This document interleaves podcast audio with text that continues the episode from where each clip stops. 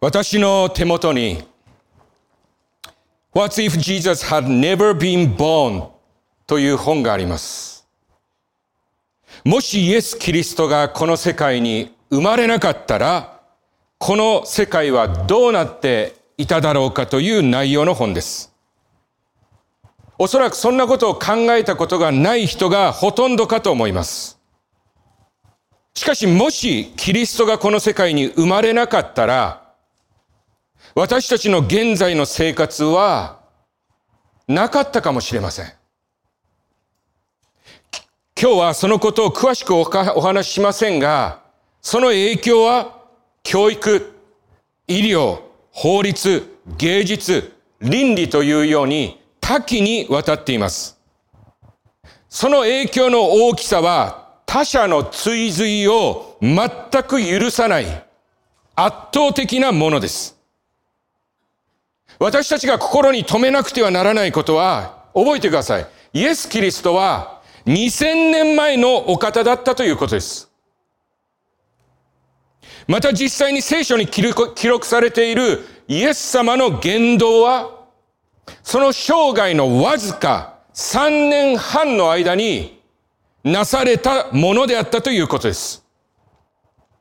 しかもこのイエス様の最後は、悲惨極まる十字架刑による死であり、彼の弟子たちは皆、彼を捨てて逃げたのです。私たちは今朝、床から起き上がり、このお方を礼拝するためにここに来ています。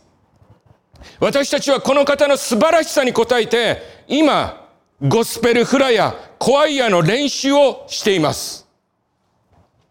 私たちは理性を持って、自らに問わなければなりません。2000年前に生き、最後は孤立無縁、十字架に殺されたお方のわずか3年半の言動が、これだけの影響力を持つことは可能なのかと。そんな人間は人類史上どこにもいないのです。私は思います。もし、このことが可能なら、それは、神と呼ばれる存在が、このことに関与している以外に考えられないと。今日はこのイエス・キリストが人類に与えた最大の影響についてお話しします。それは他人事ではない。あなたも、私も受けている影響です。来週の日曜日はイースターです。そして今週はイエス・キリストが十字架におかかりになられた受難週です。そこで今日はメッセージシリーズである三条の教えから離れてイエス・キリストの十字架についてお話をさせていただきたく願っております。エルサレムの旧市街、イスラム教徒地区からキリスト教徒地区へと続く約1キロの道は、今日、ビエ・ドロローサと呼ばれています。その道は、イエス・キリストが十字架を背負いカルバリの丘に向かった道とされています。聖書の記述に従いその出発点は、当時ユダヤを直轄支配していたローマの総督ピラトの官邸から始まり、最後はゴルゴダの丘に至ります。当時ユダヤ社会はローマ帝国の支配のもとにあり、ピラトはローマ帝国の第5代目のユダヤの総督としてユダヤ社会を監視していました。その総督ピラトの官邸後には、現在、ユッケ、エッケ、ホモと呼ばれる教会が立っています。エッケホモとはラテン語で、この人を見よという意味で、それはピラトがユダヤ人の群衆を前に、この人を見よと言った、その言葉から名付けられました。この出来事は、聖書ヨハネの19章に、このように記されています。そこでピラトはイエスを捕らえ鞭で打たせた。兵卒たちは茨で冠を編んでイエスの頭にかぶらせ、紫の上着を着せ、それからその前に進み出てユダヤ人の万歳と言った。そして平手でイエスを打ち続けた。するとピラトはまた出て行ってユダヤ人たちに言った。見よ、私はこの人をあなた方の前に引き出すが、それはこの人に何の罪も見出せないことをあなた方に知ってもらうためである。イエスは茨の冠をかぶり、紫の上着を着たままで、外へ出られると、ピラトは彼らに言った。見よこの人だ。最初たちや下役どもはイエスを見り、叫んで、十字架につけよう。十字架につけようと言った。ピラトは彼らに言った。あなた方がこの人を引き取って十字架につけるがよい。私は彼に何の罪も見出せない。ユダヤ人たちは彼に言った。私たちには立法があります。その立法によれば、彼は自分を神の子としたのだから、死罪に当たるものです。この箇所を見ますとイエス様は無知で打たれていたことがわかります。当時、十字架形の前になされた無知打ちの無知には、鉛や動物の骨がつけられていました。その鞭が背中に当たるたびに、背中の皮は引き裂かれ、時にはその骨までも露出するほどのダメージを与えたと言われます。イエス様の頭には茨で作られた冠がかぶせられ、紫の上着が着せられました。言うまでもなく冠は王を意味するもので、紫も王が身にまとう色で、これらは明らかにイエス様への侮辱が込められていました。兵卒たちは血まみれになったイエスをユダヤ人の万歳と馬鹿にし、平手でその方を打ち続けたと、ここには書かれています。ピラトはこのイエスを紫の冠、茨の冠、紫の上着をつけたままユダヤ人の前に連れ出して群衆に向かいこう叫びました。この人を見よう。ピラトはそれ以前のイエス様との会話によりイエスには何の罪もないと思っていました。ただ、違法人である彼には理解できないユダヤ人の間の何かしらの宗教的な理由によって民衆はイエスに対して怒っているのだと思っていました。そんなピラトの第一の関心は彼が仕えている皇帝カイザルの激鱗に触れることのないように無難に自分の仕事をすることでした。ですから、彼はボロボロになったイエス様をユダヤ民主の前に立たせることにより、この哀れな人を見てみろ。こんな人をあなたたちは王と思っているのかと彼らの情に訴え、できることならこのことを大きな騒ぎにしたくないという心がそこの、その心にはありました。驚くべきことに。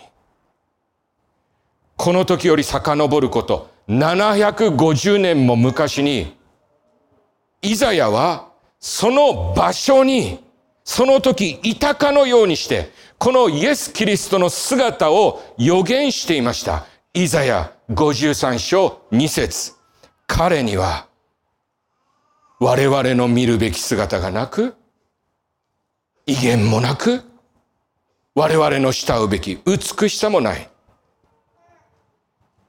まさしくこの時ユダヤ民衆の前に立たされたイエス様には、威厳も慕うべき美しさもなく、その様はもう直視できるような姿ではありませんでした。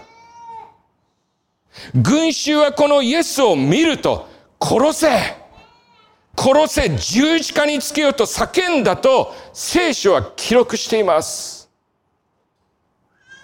この殺せは、片付けろと同じ、同じ意味で、英語聖書には take him away と書かれています。新海約聖書には除けと書かれています。よく私たちは嫌なものが持ってこられると来るな来るな近寄るなあっちに行けと言います。まさしくそんな意味の言葉でしょう。血まみれになっている。無力な男を自分たちの王などとは言ってくれるな。それよりも早くこの人を自分たちの間から除いてくれ。片付けてくれということでありましょう。このことについてイザヤは同じくこのように予言していました。イザヤ53章8節彼は暴虐な裁きによって取り去られた。その世の人のうち、誰が思ったであろうか。彼は我が民の咎のために打たれ、生ける者の力、立たれたのだと。彼らが片付けろと叫んだ叫びにより、暴虐な裁きによって取り去られ、彼は生ける者の力立たれたというイザヤの予言は、ここに成就したのです。そしてイザヤはこのイエスの死に対してさらに驚くべきことを言いました。その世の人のうち、誰が思っただろうか？彼は我が民の戸が罪のために打たれ生ける者の力立たれたのだと。イザヤは引き裂かれたキリストの体、両手両足に、両足に打たれた傷は、私たちの罪のためであり、それゆえに彼はこの力、立たれたのだと言ったのです。このことは私たちの罪により、覚えてください。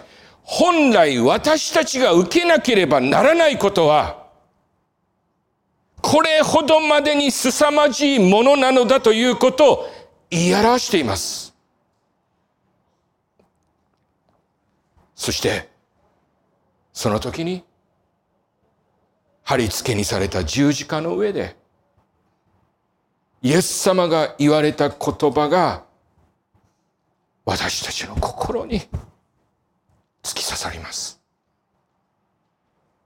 ルカ23章34節父よ、彼らをお許しください。彼らは何をしているのか分からずにいるのです。私たちはやられたことは決して忘れません。時にその復讐は次の世代にまで引き継がれます。しかし、私たちが自分がしていること、してしまった罪は、心に留めません。私たちはそれが罪であることさえ気がつかず、時に口実をつけ、それは自分の問題ではないと主張します。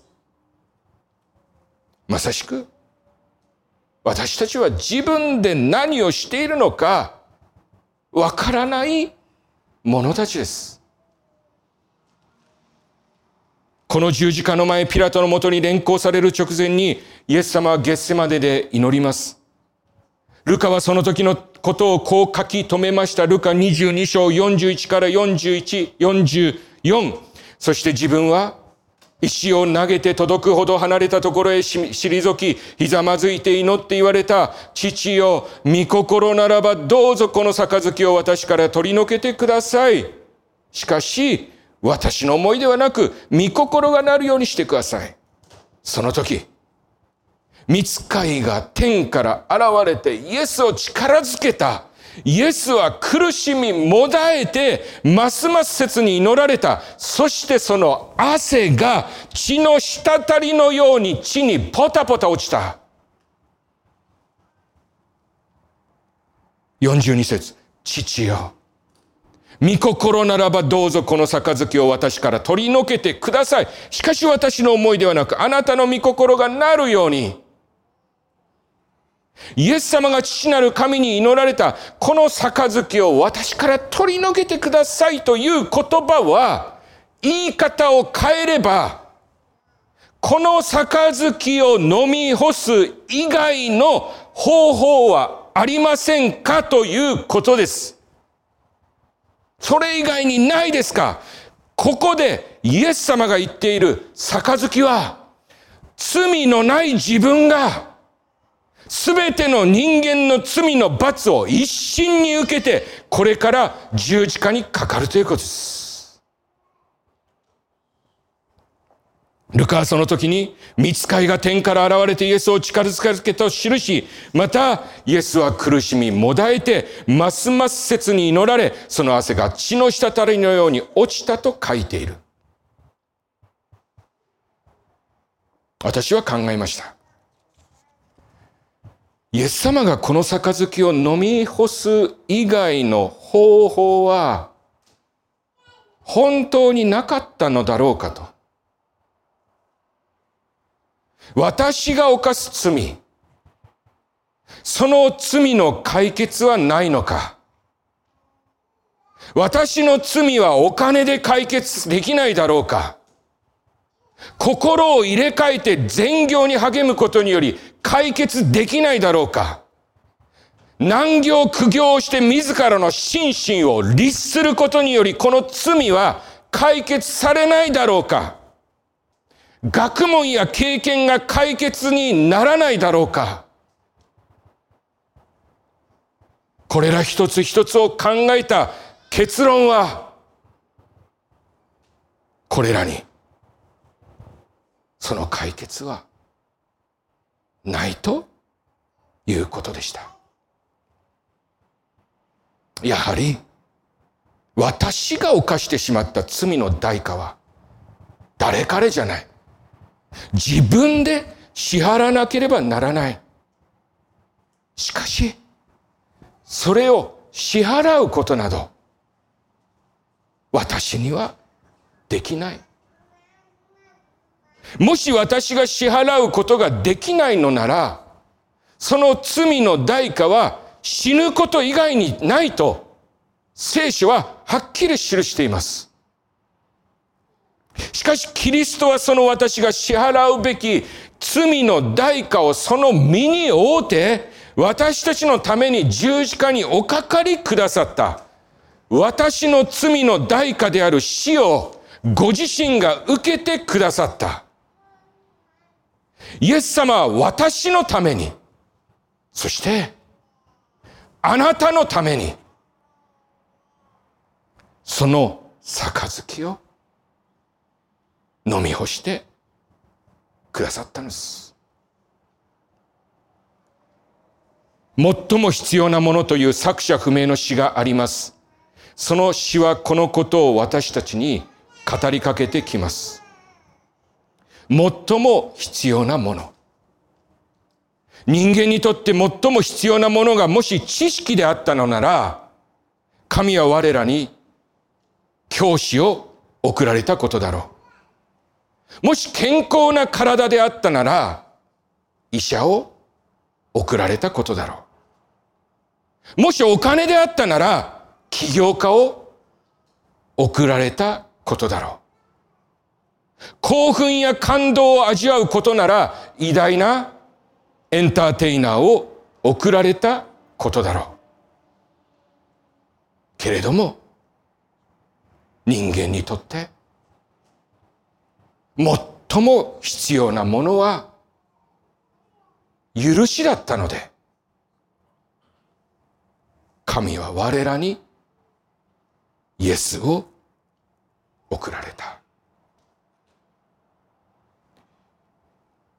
牧師の仕事は人間に関わることですその仕事柄人が抱える問題と向き合うことがたびたびありますそして大抵その内容は私たちが心に抱える問題です。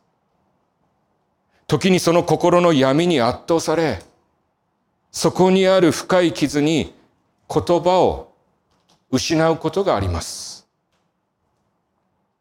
一人の牧師がしていることですから、一日に30人の人の心と向き合うことなどは絶対できません。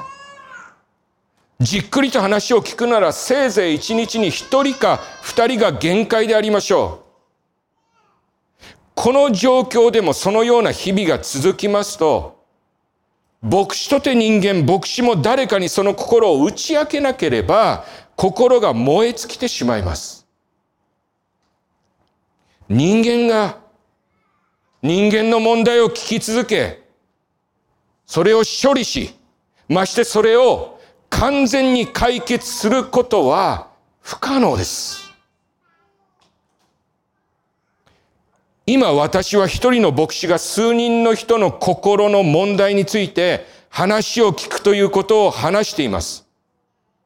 そう、それは話を聞くのであって、この場合その方たちの直面していることを彼らに代わって背負うということではありません。牧師がその問題を肩代わりするということではないのです。牧師もカウンセラーも、その人の代わりにその人の罪を背負い死ぬことはないのです。それは不可能なんです。しかし、イエス・キリストがなされたことはまさしくこのことでした。すなわち、彼は未だかつてこの地上に産声を上げた人間、今この地上に生きている私たち、これからこの地上に産声を上げるであろう、すべての人間の罪の罰を、その身に背負われ、私たちに代わり死んだのです。一人の人の悩みに圧倒される私たちは、このイエス様の苦しみを表現する言葉など持ち合わせていないのです。イエス様はかつてこのような例えを話しました。マタイ21の33から41。あるところに一人の家の主人がいたが、葡萄園を作り、かき巡らし、その中に酒舟の穴を掘り、櫓を立て、それを農夫たちに貸して旅に出かけた。収穫の季節が来たので、その分け前を受け取ろうとしてしもべたちを農夫のところへ送った。すると農夫たちはそのしもべたちを捕まえて、一人を袋叩きにし、一人を殺し、もう一人を石で撃ち殺した。また別に、前よりも多くのしもべたちを送ったが、彼らをも同じようにあしらった。しかし最後に、私の子は敬ってくれるだろうと思って主人はその子を彼らのところに使わした。すると農夫たちはその子を見て互いに言った。あれは跡取りだ。さあこれから殺してその財産を手に入れよう。そして彼を捕まえて武道園の外に引き出して殺した。イエス様は、自分はこの世界に偶然いるのではなくて、ご自身が心にいるのは、ここに至るまでの経緯が、プロセスがあったのだと、この例えを通して語っています。ここに記されている主人とは神様のことで、武道園とはこの世界を表します。し、このしもべたちとは神様がイスラエルに送りました諸々の預言者と呼ばれる人たちです。彼らについては旧約聖書に事細かに記録されています。そうです。その字のごとく彼らは神の言葉を預かり、それをイスラエルのために語り続けました。彼らが語り続けたことは、悔い改めて、神に立ち返れ、そして神と共に生きろということです。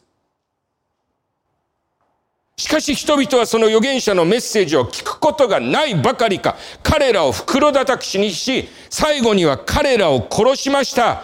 これらのことはすべて聖書に事細かに書かれています。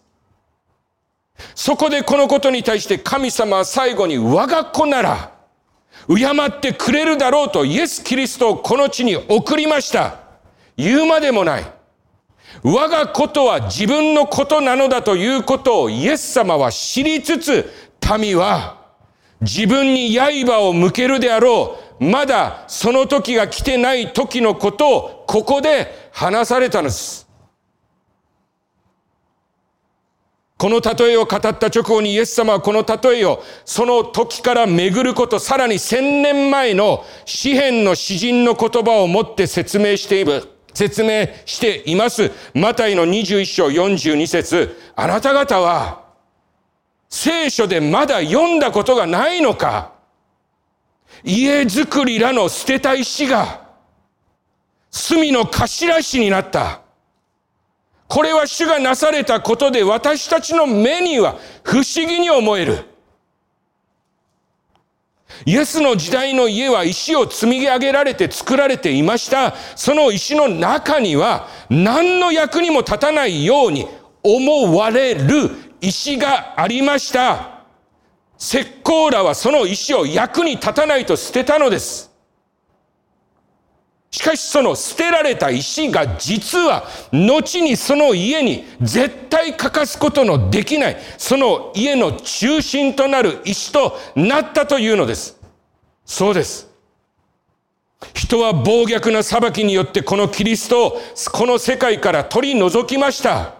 犯罪人の一人として数えられ、血だらけになったイエス様の亡骸が十字架から取り落とされた時、まさしくその様は石膏によって捨てられた石と同じ様であったことでしょう。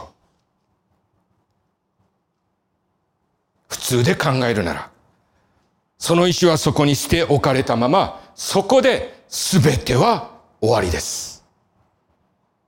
その時点でイエス様が訓練をした弟子たちは散り散りに逃げてしまっており、当のイエス様の呼吸は止まっていたのですから。その存在はやがて人々の記憶から失われ、時の経過とともに消えてしまうはずです。まさしく、人の目にはそのように見えるのですが、神の目から見るのならば、その捨てられた石が実は、この世界の頭石、すなわちこの世界の中心に添えられていくのだということです。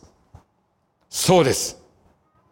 キリストの十字架は、自分がメシアだと信じ込んだ狂信的な人間の自作自演ではなく、そこに導かれるまでのご計画がキリストが生まれる何百年以内、何千年も前からあったということです。そして、今、ここにいて、このイエス・キリストを礼拝している私たちが、この神の計画が、今も継続しているということの証人なのです。しかし皆さんそれにしても、当時も今も、多くの私たちはこの頭石に目を向けることがない。その存在すらも知らない。そう、このことが起きるはるか昔にイザヤが言った予言通り、その世の人のうち誰が思っただろうか？彼は我が咎のため罪のために打たれ生ける者の力立たれたのだと。私たちには人生において見過ごしてしまうことがたくさんあります。しかしこの墨の頭石だけは見過ごしてはならないものなのです。2000年前にピラトはユダヤ人を前に問いかけたあの問いは今も私たちに向けられているのです。この人を見よ Here is the man. あなたは、このキリストを見ていますか？あなたは捨てられた隅の頭石を見出しましたか？その石はあなたが生まれる前からあなたの前にあります。その存在が気がついているなら、どうか、そこを素通りなさいませんように。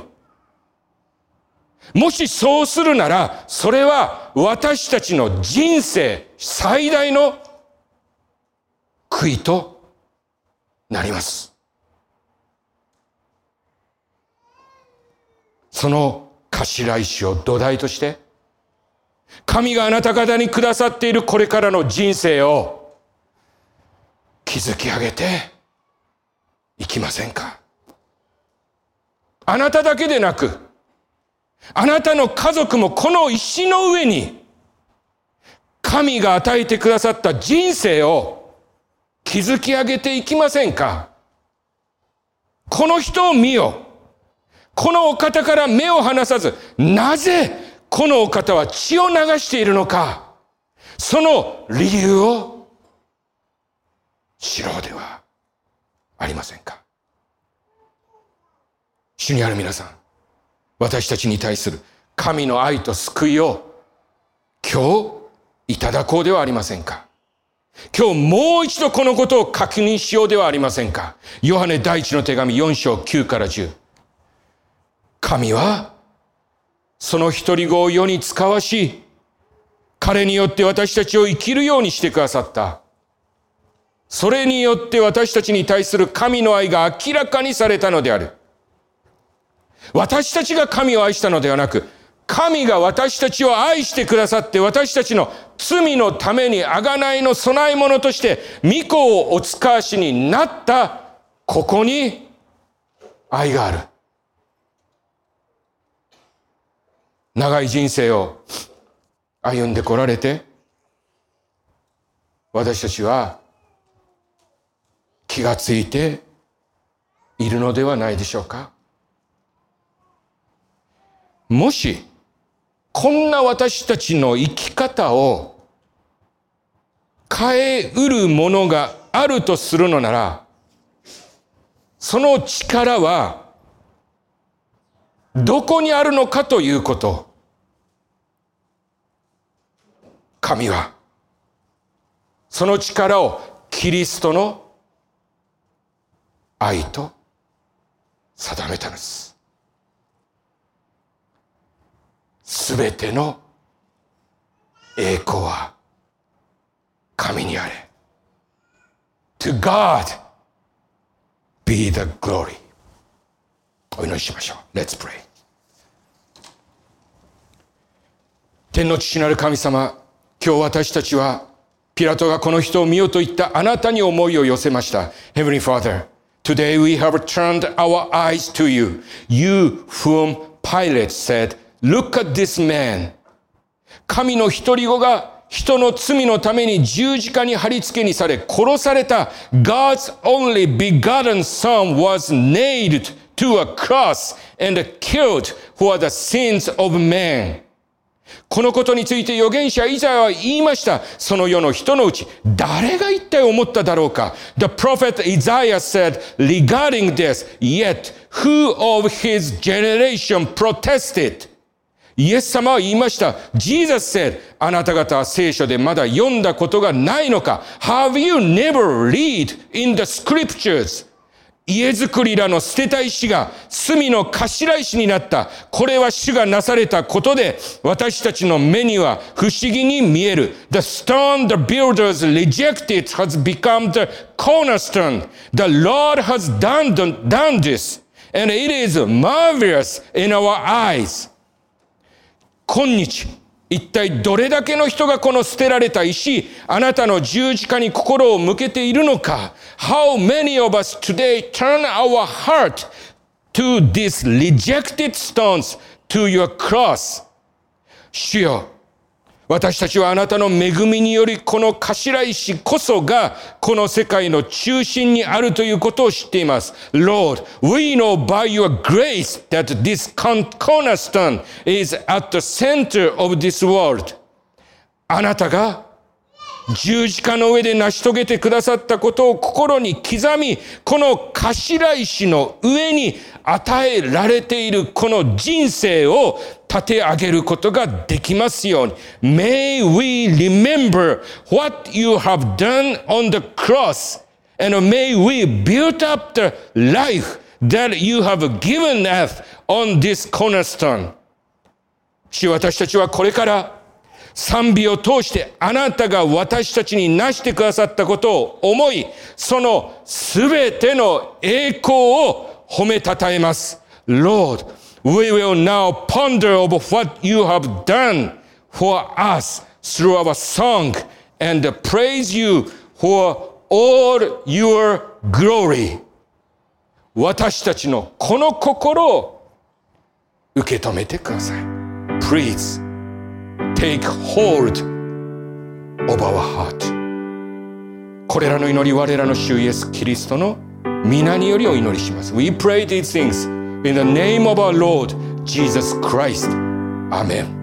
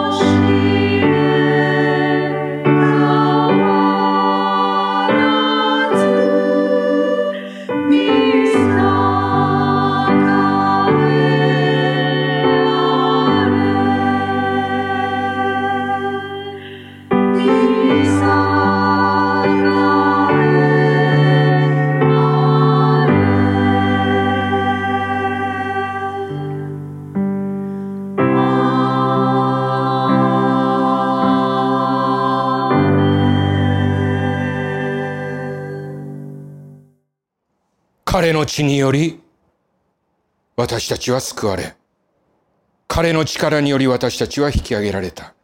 With his blood, he was saved me. And with his power, he has raised me. 主に栄光あれ。彼が成してくださったことのように。To God be the glory for the things He has done for us. 仰ぎ恋願わくは、我らのために捨てられた石となってくださった主イエス・キリストの恵み、その捨てられた石を隅の頭石としてくださった父なる神のご愛、このイエスを主として生きるものへと変えてくださった聖霊様の親しき御交わりが我ら一同の上に今も後もよよ限りなくあらんことを May the grace of the Lord Jesus Christ who became for us a stone thrown away The love of God the Father who turned the stone into a cornerstone and the communion of the Holy Spirit who transformed this Jesus into one who lives as Lord be upon us all now and forever. Amen.